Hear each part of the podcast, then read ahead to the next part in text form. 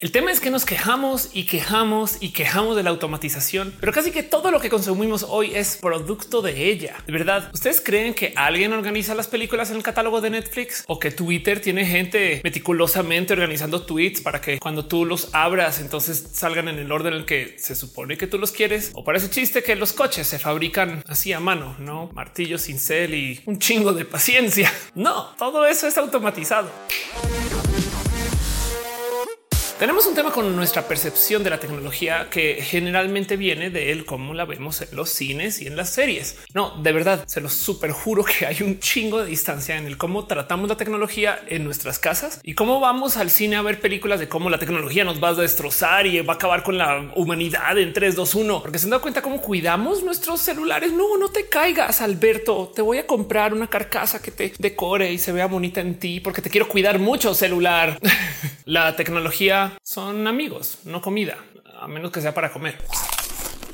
El caso es que por algún motivo tenemos este inherente miedo que algún día va a llegar un robot y nos va básicamente a golpear aquí en el hombro y decir lo siento, chamaca o chamaco. Se te acabó tu tiempo y ahora levántate porque me voy a sentar en tu lugar de trabajo y haré tu trabajo por ti. Que, de muchos modos capaz si le habla al cómo inherentemente sabemos que nuestro trabajo igual y ya fue uno de esos que fue automatizado y no nos los han dicho en voz alta. Saben como que si estamos haciendo algo muy repetitivo que claramente una computadora podría hacer, entonces puede que ese sea uno de los miedos. Pero como sea, el punto es que llevamos más de 100 años de leer, ver o escuchar escuchar esta propaganda acerca del robot quitador de trabajos que te va a eliminar y reemplazar y que son bestias que se diseñaron para de verdad hacerte, no sé, sentir o ver incapaz porque son mejores, más rápidas, más fuertes. Y sí, la verdad es que sí. Es más, tenemos un problema muy loco donde la educación universitaria y hasta la de secundaria y escuela como que se enfoca mucho en estas cosas que las computadoras hacen muy bien, que si tan solo se admitiera, a lo mejor tendríamos un mejor acercamiento hacia la educación. O sea, sí, sí es verdad que hay gente que pues, no tiene por qué aprenderse las fórmulas de nada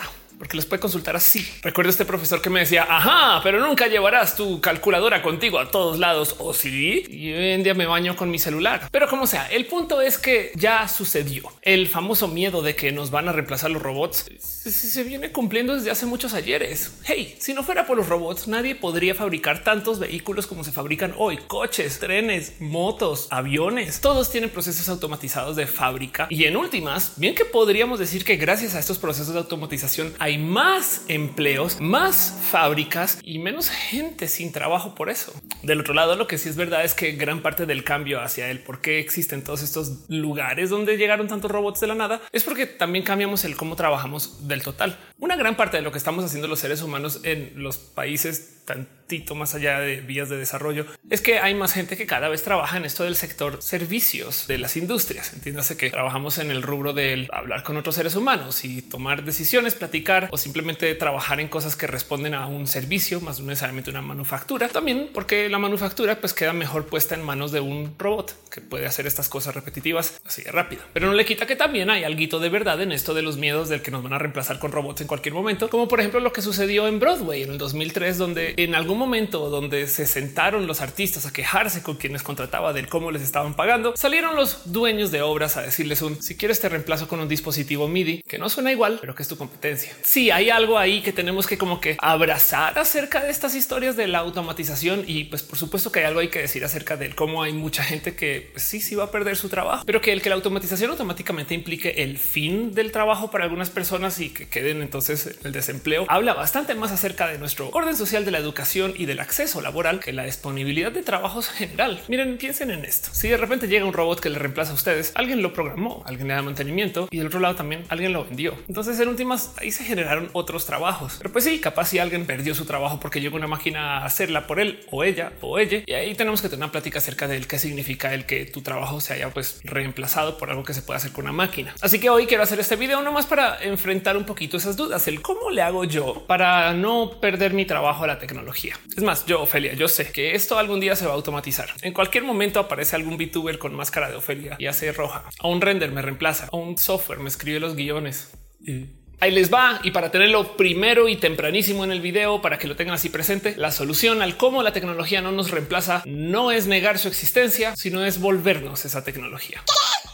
Me explico. Yo sé que parecería que no, porque vivimos en estos lugares en Latinoamérica donde entendemos que la labor humana suele ser bastantes veces más barata que la labor automatizada para un sinfín de cosas. Por supuesto que entendemos que es más fácil contratar a alguien para que limpie el piso en la fábrica que comprar un robot limpiador de pisos que existen. Y hay hasta esta como mentalidad de que es mejor poner gente a hacer trabajos súper meniales que de enseñarles a operar un robot que hagan ese trabajo menial y les deje descansar y no les haga tanto daño a su cuerpo. Pero sí es verdad que gracias a la automatización tenemos acceso a muchas cosas que normalmente no nos llegarían. ¿Ustedes creen que hay seres humanos detrás de el empacar comida en no sé dónde hacen las papitas estas que la mayoría es aire, sabritas y estas cosas? Todo eso viene de una fábrica y si hay gente trabajando en esas fábricas, lo sé, pero en una época todo eso se hubiera empacado a mano y las bolsas se hubieran sellado a mano y eso ya no es el caso. Pues lo mismo con la agricultura en general. Pensemos que hoy en día hay un sinfín de procesos que se hacen por medio de máquinas o de máquinas que ayudan a que esas máquinas existan. O es más, hasta podríamos decir que el transporte, no tenemos estos camiones súper chidos que se encargan de transportar cosas que no existían hace 100 años. Y entonces hasta eso tiene un nivel de automatización. Pero por ejemplo, les ha pasado que quieren ir al mercado a comprar comida orgánica de libre pastoreo que representa un volver a las granjas como se le hacía hace 100 años cuando mi abuelo cantaba, yo no sé, para luego darse cuenta que esa comida orgánica súper libre es más cara. Esto es lo que pasa con el paradigma de la automatización, que si bien en Latinoamérica y en nuestros países nos han enseñado que comprar un robot es más caro, a la larga hace que las cosas sean artificialmente más baratas. Por eso es que la comida chatarra que no es sana es la más barata también, porque hacer las cosas con cuidado, control y sobre todo con supervisión humana implica pagarle a seres humanos que cobramos más que un robot, sobre todo a la larga. Y entonces nos damos con este paradigma de que las cosas hechas a mano son bastantes veces más caras. ¿Cuánto será el costo de construir un coche enteramente a mano? O sea, que alguien doble el metal y que alguien ate los cables y que alguien conecte las piezas mecánicas todo a mano en vez de que una fábrica haga grandes partes y sea solamente cuestión de ensamblar. Esto, por ejemplo, es lo que puede que acabe sucediendo con los camiones y con todo aquello que sea el manejo o pilotaje autónomo de vehículos. Si tenemos camiones automatizados o coches automatizados, es muy posible que manejen de tal modo que sea tan más predecible que no tengan que pagar tanto en seguros. Por consecuencia, estos vehículos no cobran un salario variable, sino que tienen simplemente su salario de mantenimiento del equipo y también pues tienen un seguro bastantes veces más controlable. Y si tú quieres manejar tu propio coche o camión, para ese chiste, tienes que pagar más porque el ser humano es más impredecible y entonces se vuelve más caro hacer manejo manual orgánico de libre pastoreo de vehículos que dejar que un robot lo haga. Y es más, es tanto más curioso el cómo nos ponemos como seres humanos en los lugares del ámbito de trabajo y el cómo nos relacionamos con cada quien acerca de lo que ofrecemos, que ahora hay una nueva gama de ofertas de microempleos que existen gracias al Internet, como lo que sucede con el Mechanical Turk, que es un servicio de Amazon donde tú puedes contratar a seres humanos para hacer micro tareas que es bastantes veces más barato que el programar a un software para que lo haga y por consecuencia comprueba que todavía hay muchos espacios donde los seres humanos pues, sirven como robots ultra baratos. Digo, no es muy lejano de lo que pasa cuando vas a Fiverr y contratas a alguien para que haga alguna labor menial rápida o un rapi favor que le pides a alguien que vaya a algún lugar, haga una fila por ti. Pues sí podrías construir un robot para eso, pero a qué horas? Entonces, nada, un ser humano que lo soluciones ya y adiós y bye. Pero entonces, Ofelia, ¿cómo compaginas eso? Que los seres humanos somos ultra baratos con que a la par los seres humanos hacen que las cosas sean ultra caras. Y es que ahí es donde cae el 20 que el tema de la automatización, que es bien cruel de decir, es que lo que se está buscando automatizar no es necesariamente el trabajo menial o el trabajo de baja gama. De paso, el que más nos asusta nos dicen que van a reemplazar todos los trabajos de ahora en adelante. Lo que se está automatizando ahorita son los trabajos, digamos que de administración media. En vez de tener algún jefe de meseros, tú tienes un software que se encarga de que la gente que esté mesereando pueda operar sin un jefe, aunque el jefe sea un robot. Y es que dentro de todo y todo parte del paradigma psicológico en el cual muchas personas le entran a esto del contratar o instalar robots para hacer cosas, están en el que por más de un motivo la gente confía más en el software y en los robots que en los seres humanos. Es mejor poner un software en el cual tengan que hacer check-in que pues, nadie le va a poder hacer trampa a ese software a menos que lo hackee, que tener un jefe que se pueda volver cuate de alguien y por consecuencia entonces tener sesgos, que en últimas el jefe es exactamente quien va a saber cómo operar a modos más precisos su equipo de trabajo. O bueno, ojo, porque estoy diciendo operar, sino más bien decir el quién podría colaborar y trabajar en conjunto con gente para hacer equipos en vez de que sea solamente un software controlador. Y entonces traigo todo esto aquí a plática porque parte de lo que sucede cuando nos dicen es que tu trabajo se va a reemplazar. Quizás lo primero que quisiera decir es un depende de dónde estés trabajando. Es curioso, pero hay un rubro de personas cuyo trabajo no se está reemplazando, pero están de todos modos en trabajo menial. Y ahorita lo que está en duda es el si alguien que administra a esas personas capaz si se puede una máquina. Raro. Pero en últimas también que les digo es una realidad. Miren, gracias a que Facebook tiene un algoritmo que opera el qué tipo de noticias vemos y qué contenido nos presenta y el cómo navegamos Facebook. De nuevo, eso es una realidad de la cual ya se ha publicado varias veces y es un poco de Facebook sabe que si te muestra contenido de cierta emotividad, cosas felices y tú no estás tan feliz, te alegras. Por consecuencia, Facebook sabe qué tan feliz o triste te puede poner según el contenido que te muestre. Y entonces en Facebook habrá alguien que decide qué tan triste o felices tiene que estar la gente en promedio para añadirle ese peso al algoritmo de lo que le mostramos en promedio y da un poco de wow. El punto aquí es que sí, por supuesto que todavía existe el cómo automatizar muchos trabajos de bajo nivel, que es un modo horrible de decirlo, pero más bien lo que está sucediendo es que todo lo que haya sido automatizable en ese rubro, eh, sobre todo en el ámbito de la fábrica, eh, ya ha encontrado caminos para que la gente acepte y adopte que eso existe ahí. Más bien a la gente se le contrata ahora para operar esas máquinas. El empleado moderno en una fábrica le pica los botones y le mueve a estas máquinas para pues, poder de cierto modo saber más o menos qué se fabrica, qué velocidad, cuándo, de dónde y cómo conecta. A diferencia de cómo hubiera sido hace 100 años, que ese mismo empleado hubiera tenido que hacer todo a mano, literal, golpeando trozos, piezas o construyéndolas con tecnología de hace 100 años. y por así decirlo, los dueños, dueños de las chambas no están necesariamente automatizando su trabajo porque al ser dueños de por sí ya, no trabajan ahí. O sea, solo se quedan ahí viendo su retorno de inversión crecer. Pero la gente que está en administración a nivel medio son precisamente las personas que están viendo sus trabajos amenazados. El día de mañana puede ser que a ti te reemplacen por una máquina que verifica si la gente entró o no. De hecho, la cantidad de software y hardware que hay en esto del control de seres humanos es ridículo. Es como que es impresionante que hubiéramos construido tantos robots para controlar a seres humanos. Pero lo dejo ahí porque si vamos a enfrentar la pregunta del cómo hago para blindar mi trabajo, para que no me puedan automatizar o para funcionar en un ambiente donde todo se está automatizando. Entonces la pregunta clave aquí es no el qué hago yo, sino por qué soy yo más confiable que un robot. Y la respuesta a eso puede ser grande, pequeña, mediana, compleja, fácil o difícil. Y no es para mí para decirles, pero por ejemplo, quiero que piensen en el ejemplo de Uber, quienes han estado trabajando durísimo para crear robots que manejen sus vehículos. Pero por si no tienen presente, Uber siempre se ha presentado como una empresa intermediaria entre choferes, seres humanos que necesitamos de transporte. Y si bien técnicamente, y esto es algo que está puesto muy en debate según el país donde vivan, los choferes de Uber no son empleados de Uber y por eso es que pasan cosas raras y Uber dice, oh, yo no, yo no tengo nada que ver. Si a veces nos pasan cosas en los Uber y ellos alzan la mano y dicen, no, yo solo soy el intermediario. Entonces, en el paradigma de que lo que está en peligro ahorita la automatización depende mucho de los niveles de confianza o la disponibilidad legal de confianza que podamos tener, ¿de qué le sirve a Uber reemplazar todos esos choferes con una flotilla de vehículos que sí les pertenece y que cualquier pelito que hagan mal ahora sí es oficialmente culpa de Uber? en vez de el chofer por allá que culpan y que oh, ya lo sacamos de la plataforma. Cero estrellas. No sé si esto les sorprende mucho, pero por ejemplo, Uber detuvo sus trabajos de desarrollo de vehículos autónomos. Puede que vuelvan después, pero el punto aquí es que vean cómo el hecho de que tú puedas confiar o no, o legalmente confiar o no en alguien, para bien o para mal defiende un trabajo. Respuesta número uno a la pregunta del cómo hago para blindar mi trabajo contra la automatización, pues sería nomás checarle si quien nos contrate estaría dispuesto o dispuesta a tomar todo el peso legal de la responsabilidad de su trabajo ahora que un robot lo está haciendo, en vez de tener una persona que puedan culpar en caso de que las cosas salgan mal. Ahora, yo sé que esto no es una defensa de nuestro trabajo, sino más bien es una defensa legal de porque a lo mejor alguien le puede convenir que sigamos haciendo cosas nosotros,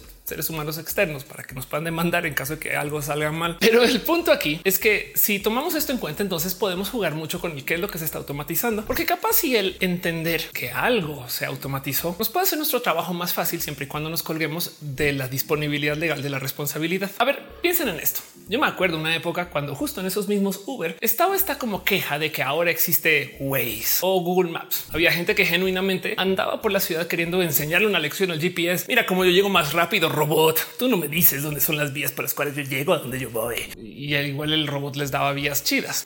O bueno, a veces, porque siempre estaba este robot que decía, ahora voltea a la derecha por el barranco, te tiras, vuelves a subir y dices, güey, es un barranco. No, Waze. Bueno, el caso es que ahora que tenemos el paradigma de que hay gente que ocupa a Waze para ayudarle a manejar, podríamos jugar un poquito de análisis del si es más óptimo que no tenerlo del total. Recuerden como al comienzo del video les dije que la solución a la automatización es volverse la tecnología, hacerse ahora una forma de cyborg con esa tecnología y por consecuencia entonces hacer una oferta diferente a lo que sea que hiciéramos antes que ojalá y nos pueda beneficiar. Para poder explicar esto vamos a hablar 10 segundos del ajedrez freestyle. Por si no lo tienen presente, hace muchos ayeres aparecieron personas que desarrollaron computadoras que juegan ajedrez y juegan ajedrez muy bien, tanto que al parecer ya no hay seres humanos que puedan jugar contra computadoras y hacer una suerte de puntaje que les recompensa que está chido. Y de hecho, las computadoras que están jugando ajedrez ahorita están aprendiendo a jugar con errores para poder jugar a nivel de seres humanos. Pero bueno, el punto es que ya que llegaron las computadoras que juegan ajedrez, entonces ahora créalo, no hay ligas de ajedrecistas digitales, o sea, computadoras que juegan contra computadoras porque ponen a prueba sus múltiples algoritmos y entonces pues que gane la mejor computadora. Sobra decir que seguimos todavía consumiendo contenidos o competencias o que siguen existiendo las personas ajedrecistas de carne y hueso que juegan entre sí. Y si bien eso es una liga por su propia cuenta, por supuesto que habrá quien dice, oye, no puedo usar la computadora para preguntarle cositas y vuelvo al juego. Suena muy raro, pero esto es lo que es manejar con Waze. Cuando tú de repente ocupas una computadora para que te diga cómo hacer el juego y luego por tu intuición te desvías un poco, actúas como quien usa el Waze para manejar. Estadísticamente hablando, tenemos una cantidad ridícula de cifras de ligas con solo seres humanos, porque existen desde hace muchos ayeres. Pro tip, la gente que gana eso es Rusia, Rusia, Rusia, Rusia.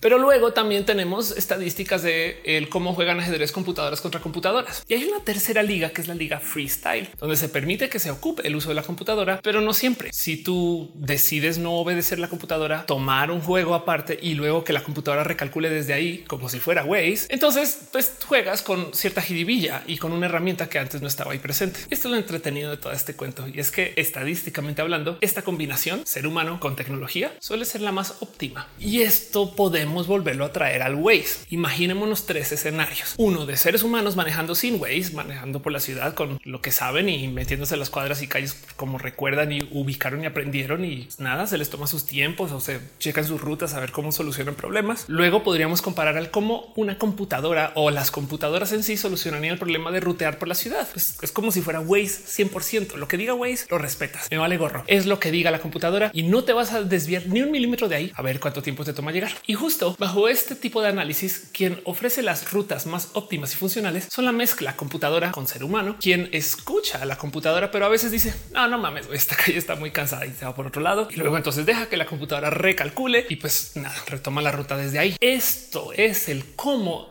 hoy en día entendemos la navegación vial y cómo funciona el ajedrez freestyle. Ahora traigámonos eso a nuestra vida laboral. Si de repente aparece una computadora que hace estos videos o que hace su trabajo a diario de modos así muy rápidos, pues bien que la podemos ocupar nosotros como parte de nuestra oferta laboral. Si existe un software que hace que mi trabajo sea más rápido, lo puedo comprar yo, privilegio de lado y capacidad de compra también. Pero en últimas, si de repente aparece un software que autodiseña cosas y yo soy diseñador diseñadora, bien que puedo usarlo yo para hacer propuestas más rápido, aunque ojo, para rematar capaz el cliente no tiene ni siquiera por qué enterarse que estoy ocupando un software que hace el diseño por mí. Si esto le suena raro, dicen en la gente que hace montaje de websites que genuinamente no los está programando desde ceros. Van, compran un theme, un template, modifican 10 cosas y lo montan cliente atendida. Pero ojo que para poder entender el dónde está la oferta de valor acá, pues sí, por supuesto que bien que puedes decir ahora tengo tiempos de entrega más rápido, que no es pues, necesariamente real en un sinfín de casos. Capaz y todavía les toma tres días hacer la entrega. No más que en esos tres días les dio chance de hacer 10 chambas más. Pero el tema es que al ustedes todavía responsabilizarse sobre la entrega, tienen un atractivo que nunca va a ser superior si la persona que les contrata les cambia a ustedes enteramente por una tecnología. Y es que el tema de la confianza es lo que más presente está cuando hablamos de la automatización. Hay un sinfín de inteligencias artificiales que son realmente muy tontas, pero como la gente confía más en las computadoras llaman la atención.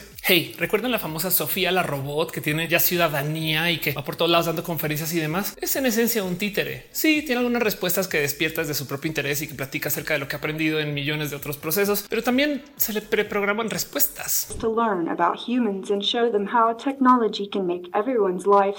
Y va por ahí diciendo que es una robot autónoma. Los famosos influencers digitales que son renderizados, que van a hacer que la gente influencer nos quedemos sin trabajo, pues son títeres y personajes que alguien tiene que dibujar, planear y que alguien tiene que escribir. Bien que sí puede una inteligencia artificial escribir sus guiones, pero por ahora el trabajo está en cómo más bien están ocupando estas personas digitales a calidad de títere para hacer un trabajo muy similar que haría una persona influencer, no más que no se sienta nadie enfrente de la cámara, sino que renderizan la imagen. Hey, los drones en Estados Unidos que están haciendo todo tipo de cosas horribles en las zonas de guerra tienen pilotos, tienen pilotos seres humanos que están operando el dron y sí habrá chance de que tengan alguna forma de piloto automático, pero todavía se tiene que sentar ahí para ver por dónde va. Mismo con el tema de los famosos robots de comida que están ocupando ahorita los servicios como Rappi para hacer entregas en otros lugares de la ciudad. Todavía hay gente que los está operando. Y es que si nos metemos al pequeño y chiquito de las inteligencias artificiales, hay algo que la gente nunca tiene presente y es que hay que educarlas, hay que enseñarles el cómo trabajar, operar y en últimas realmente decir inteligencia artificial es ignorar el hecho que estas cosas son redes neuronales que tienen patrones medianamente predecibles del cómo responden y simplemente son muy buenas para aprender y replicar de lo que se aprende, lo cual quiere decir que entonces hay un esfuerzo masivo en ser sus profes. Esto implica eliminar datos que hagan que den resultados que no son eh, o el curar sus respuestas y entonces eliminar respuestas horribles, no más por si acaso, una cantidad de trabajo manual. Yo sé que cada que se habla de la automatización pensamos en ese pobre trabajador de fábrica que ahora va a llegar un robot y va a hacer todo, pero la verdad, verdad, lo que tenemos que enfrentar ahí es nuestros procesos de recapacitación. Si una persona está trabajando en un lugar todo el día picándole un botón haciendo algo que en últimas es totalmente automatizable, bien que podrían argumentar que a lo mejor no es trabajo tan,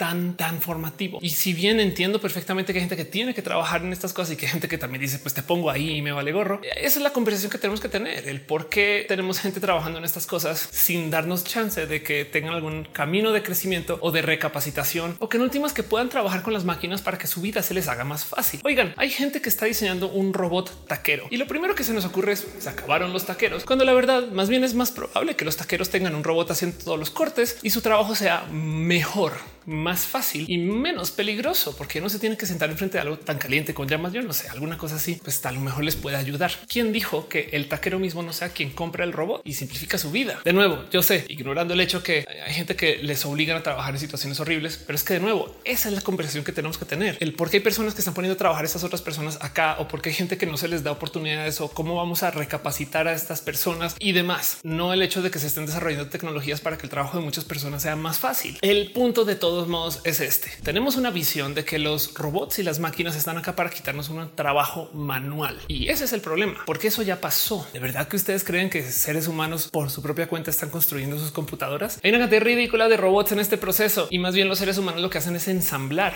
Y eso todavía bien que se puede también automatizar, pero una creería que esto podría en últimas simplificar la vida a otro grupo de personas. Y créanmelo que por estadística, por experiencia y por historia sabemos que esto también va a crear más empleos. Nuestro problema es la movilidad entre empleos, la recapacitación y, pues de muchos modos también el cómo hablar con estas personas que son muy déspotas de sus prácticas laborales. Y en fin, es una conversación para otro video, pero ténganlo por seguro que quien está trabajando en la automatización hoy en día es gente muy adinerada que está buscando el cómo simplificar ahora su empleo. Miren, yo me acuerdo de cómo en el 2003 leer un artículo en un periódico de un güey que trabajaba en Estados Unidos y como estaban en esto del boom del famoso outsourcing, donde yo envío mi trabajo a otro país para que pues, otra persona lo haga por un precio menor y por consecuencia entonces seamos una empresa competitiva aquí en Estados Unidos. Igual trabajo todos los días y había contratado a alguien en la India para que hiciera su trabajo. Entonces él nomás estaba en la computadora papaloteando, recibiendo su salario y siendo un intermediario entre esa persona que estaba en la India haciendo el trabajo que tenía que hacer, cosa que todavía se podría diseñar si lo piensan, no? Pero el punto es que esta es la raíz de la automatización actual. Hay gente que genuinamente en vez de trabajar con equipos está buscando cómo hacer una computadora que le solucione todo y no es queja. La idea detrás de la automatización en últimas es poder hacer más y democratizar acceso. Gracias a que hay millones de modos más de fabricar celulares, hay más celulares, entonces más gente podrá tenerlos. Pero también hay algo que decir acerca de cómo no tomamos esto en cuenta. Y lo digo de nuevo porque quiero dejar ahí sobre la mesa que si quieren blindar su trabajo, hay que trabajar sobre el rubro de la confianza. Así sea por medio de ocupar un sistema automatizado que se escribió para automatizarles a ustedes y se vuelven como el ajedrecista freestyle, pero sean ustedes quien toman responsabilidad sobre su trabajo, que eso no se puede automatizar. Y de hecho es el problema más presente con los sistemas de automatización a futuro, porque si bien un jefe puede ocupar el generador de logos para su próxima empresa, la verdad, verdad es que si hay un diseñador o diseñador intermediario, hay alguien a quien jalarle las orejas, apretar las tuercas, preguntarle o pedir cosas acerca del logo. Y eso, eso ni siquiera habla de la automatización, sino habla del cómo nos organizamos para trabajar. Pero por consecuencia, esta persona que luego diseña o edita o ajusta o hace el arte o lo que sea, pues todavía sigue trabajando, aunque existan herramientas que automatizan su trabajo. Ya ven por dónde voy con esta. Quieren que trabajo sea inautomatizable, vuélvanse la tecnología, pero además quieren que no les despidan por esto. Llévense la responsabilidad.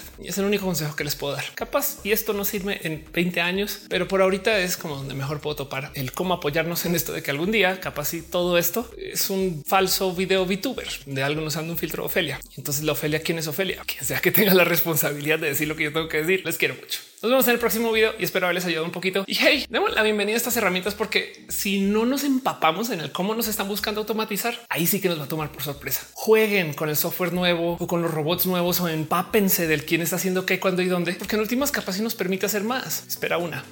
Pero bueno, mm, déjenme saber aquí abajo qué piensan de todo esto.